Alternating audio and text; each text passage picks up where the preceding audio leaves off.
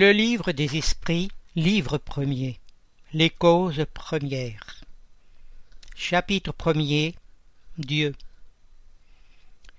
Ce chapitre regroupe quatre titres. Premièrement, Dieu et l'infini. Deuxièmement, preuve de l'existence de Dieu. Troisièmement, attribut de la divinité. Et quatrièmement, panthéisme. Premier titre, Dieu et l'infini. Question 1. Qu'est-ce que Dieu? Réponse. Dieu est l'intelligence suprême, cause première de toute chose. Question 2. Que doit-on entendre par l'infini? Réponse. Ce qui n'a ni commencement ni fin. L'inconnu. Tout ce qui est inconnu est infini.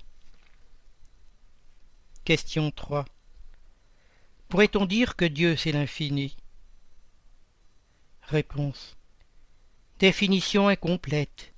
Pauvreté de la langue des hommes qui est insuffisante pour définir les choses qui sont au-dessus de leur intelligence. Commentaire. Dieu est infini dans ses perfections, mais l'infini est une abstraction. Dire que Dieu est l'infini, c'est prendre l'attribut pour la chose même, et définir une chose qui n'est pas connue par une chose qui ne l'est pas davantage. Deuxième titre. Preuve de l'existence de Dieu. Question 4. Où peut-on trouver la preuve de l'existence de Dieu? Réponse. Dans un axiome que vous appliquez à vos sciences, il n'y a pas d'effet sans cause. Cherchez la cause de tout ce qui n'est pas l'œuvre de l'homme, et votre raison vous répondra. Commentaire. Pour croire en Dieu, il suffit de jeter les yeux sur les œuvres de la création. L'univers existe, il a donc une cause. Douter de l'existence de Dieu serait nier que tout est fait à une cause, et avancer que rien a pu faire quelque chose. Question 5. Quelles conséquences peut-on tirer du sentiment intuitif que tous les hommes portent en eux-mêmes de l'existence de Dieu Réponse. Que Dieu existe, car d'où lui viendrait ce sentiment s'il ne reposait sur rien? C'est encore une suite du principe qu'il n'y a pas d'effet sans cause. Question 6. Le sentiment intime que nous avons en nous-mêmes de l'existence de Dieu ne serait-il pas le fait de l'éducation et le produit d'idées acquises Réponse. Si cela était, pourquoi vos sauvages auraient-ils ce sentiment? Commentaire. Si le sentiment de l'existence d'un être suprême n'était que le produit d'un enseignement, il ne serait pas universel et n'existerait, comme les notions des sciences, que chez ceux qui auraient pu recevoir cet enseignement. Question 7. Pourrait-on trouver la cause première de la formation des choses dans les propriétés intimes de la matière? Réponse. Mais alors, quelle serait la cause de ces propriétés? Il faut toujours une cause première. Commentaire. Attribuer la formation première des choses aux propriétés intimes de la matière serait prendre l'effet pour la cause, car ces propriétés sont elles-mêmes un effet qui doit avoir une cause. Question 8. Que penser de l'opinion qui attribue la formation première à une combinaison fortuite de la matière, autrement dit au hasard? Réponse. Absurdité. Quel homme de bon sens peut regarder le hasard comme un être intelligent? Et puis, qu'est-ce que le hasard? Rien. Commentaire. L'harmonie qui règle les ressorts de l'humanité décèle des combinaisons et des vues déterminées, et, par cela même, révèle la puissance intelligente. Attribuer la formation première au hasard serait un non-sens, car le hasard est aveugle et ne peut produire les effets de l'intelligence. Un hasard intelligent ne serait plus le hasard. Question 9. Où voit-on dans les causes premières une intelligence suprême et une supérieure à toutes les intelligences? Réponse. Vous avez un proverbe qui dit ceci. À l'œuvre, on reconnaît l'ouvrier. Eh bien, regardez l'œuvre et cherchez l'ouvrier. C'est l'orgueil qui engendre l'incrédulité. L'homme orgueilleux ne veut rien au-dessus de lui.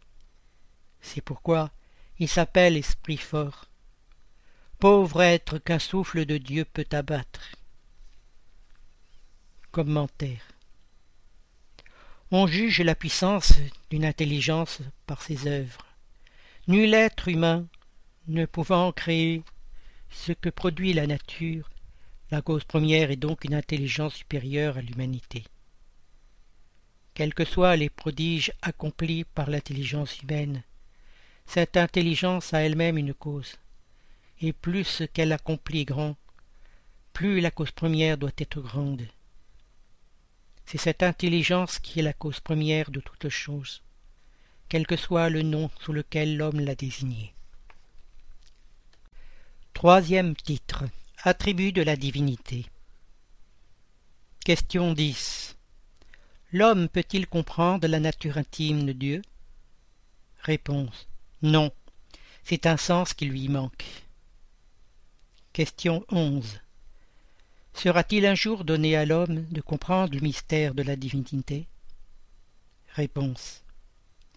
Quand son esprit ne sera plus obscurci par la matière et que, par sa perfection, il ne se sera rapproché de lui, alors il le verra et il le comprendra. Commentaire. L'infériorité des facultés de l'homme ne lui permet pas de comprendre la nature intime de Dieu dans l'enfance de l'humanité. L'homme le confond souvent avec la créature dont il lui attribue les imperfections. Mais à mesure que le sens moral se développe en lui, sa pensée pénètre mieux le fond des choses, et il s'en fait une idée plus juste et plus conforme à la saine raison, quoique toujours incomplète. Question 12. Si nous ne pouvons comprendre la nature intime de Dieu, pouvons-nous avoir une idée de quelques-unes de ses perfections? Réponse. Oui, de quelques-unes. L'homme les comprend mieux à mesure qu'il s'élève au-dessus de la matière. Il les entrevoit par la pensée. Question 13. Lorsque nous disons que Dieu est éternel, infini, immuable immatériel, unique, tout-puissant, souverainement juste et bon. N'avons-nous pas une idée complète de ses attributs? Réponse. À votre point de vue, oui, parce que vous croyez tout embrasser. Mais sachez bien qu'il est des choses au-dessus de l'intelligence de l'homme le plus intelligent, et pour lequel votre langage, borné à vos idées et vos sensations, n'a point d'expression. La raison vous dit en effet que Dieu doit avoir ses perfections au suprême degré, car s'il en avait une de moins, ou bien qu'il ne fût pas un degré infini, il ne serait pas supérieur à tout et, par conséquent, ne serait pas Dieu. Pour être au-dessus de toute chose, Dieu ne doit subir aucune vicissitude et n'avoir aucune des imperfections que l'imagination peut concevoir. Commentaire Dieu est éternel. S'il avait eu un commencement, il serait sorti du néant, ou bien il aurait été créé lui-même par un être antérieur. C'est ainsi que de proche en proche nous remontons à l'infini et à l'éternité. Il est immuable, s'il était sujet à des changements, les lois qui régissent l'univers n'auraient aucune stabilité. Il est immatériel, c'est-à-dire que sa nature diffère de tout ce que nous appelons matière, autrement il ne serait pas immuable. car il serait sujet aux transformations de la matière. Il est unique. S'il y avait plusieurs dieux, il n'y aurait ni unité de vue, ni unité de puissance dans l'ordonnance de l'univers. Il est tout-puissant, parce qu'il est unique. S'il n'avait pas la souveraine puissance, il y aurait quelque chose de plus puissant et d'aussi puissant que lui. Il n'eût pas fait toute chose, et celle qu'il n'aurait pas faite serait l'œuvre d'un autre Dieu.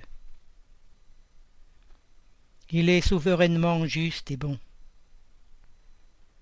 La sagesse providentielle des lois divines se révèle dans les plus petites choses comme dans les plus grandes, et cette sagesse ne permet de douter ni de sa justesse, ni de sa bonté. Quatrième titre Panthéisme. Question 14. Dieu est-il un être distinct, ou bien serait-il, selon l'opinion de quelques-uns, la résultante de toutes les forces et toutes les intelligences de l'univers réunies Réponse. S'il en était ainsi, Dieu ne serait pas, car il serait l'effet et non la cause. Il ne peut être à la fois l'un et l'autre. Dieu existe, vous n'en pouvez douter, c'est l'essentiel. Croyez-moi, n'allez pas au-delà. Ne vous égarez pas dans un labyrinthe dont vous ne pourriez sortir. Cela ne vous rendrait pas meilleur, mais peut-être un peu plus orgueilleux, parce que vous croiriez savoir et qu'en réalité vous ne sauriez rien. Laissez donc de côté tous ces systèmes. Vous avez assez de choses qui vous touchent plus directement, à commencer par vous-même. Étudiez vos propres imperfections afin de vous en débarrasser. Cela vous sera plus utile que de vouloir pénétrer ce qui est impénétrable. Question 15. Que penser de l'opinion d'après laquelle tous les corps de la nature, tous les êtres, les globes de l'univers seraient des parties de la divinité et constitueraient, par leurs ensembles, la divinité elle-même, autrement dit, de la doctrine panthéiste Réponse. L'homme ne pouvant se faire Dieu veut tout au moins être une partie de Dieu. Question 16. Ceux qui professent cette doctrine prétendent y trouver la démonstration de quelques-uns des attributs de Dieu. Les mondes étant infinis, Dieu est par cela même infini. Le vide ou néant n'étant nulle part, Dieu est partout. Dieu étant partout, puisque tout est partie intégrante de Dieu, il donne à tous ces phénomènes de la nature une raison d'être intelligente. Que peut-on opposer à ce raisonnement? Réponse. La raison. Réfléchissez mûrement, et il ne vous sera pas difficile d'en reconnaître l'absurdité. Commentaire. Cette doctrine fait de Dieu un être matériel qui, bien que doué d'une intelligence suprême, serait en grand ce que nous sommes en petit. Or, la matière se transformant sans cesse, s'il en était ainsi, Dieu n'aurait aucune stabilité, et serait sujet à toutes les vicissitudes, à tous les besoins mêmes de l'humanité. Il manquerait d'un des attributs essentiels de la divinité, l'immuabilité. Les propriétés de la matière ne peuvent s'allier à l'idée de Dieu sans le rabaisser dans notre pensée, et toutes les subtilités du sophisme ne parviendront pas à résoudre le problème de sa nature intime. Nous ne savons pas tout ce qu'il est, mais nous savons ce qu'il ne peut pas ne pas être. Et ce système est en contradiction avec ses propriétés les plus essentielles. Il confond le Créateur avec la créature, absolument comme si l'on voulait qu'une machine ingénieuse fût une partie intégrante du mécanicien qui l'a conçue. L'intelligence de Dieu se révèle dans ses œuvres, comme celle d'un peintre dans son tableau. Mais les œuvres de Dieu ne sont pas plus Dieu lui-même que le tableau n'est le peintre qui l'a conçu et exécuté.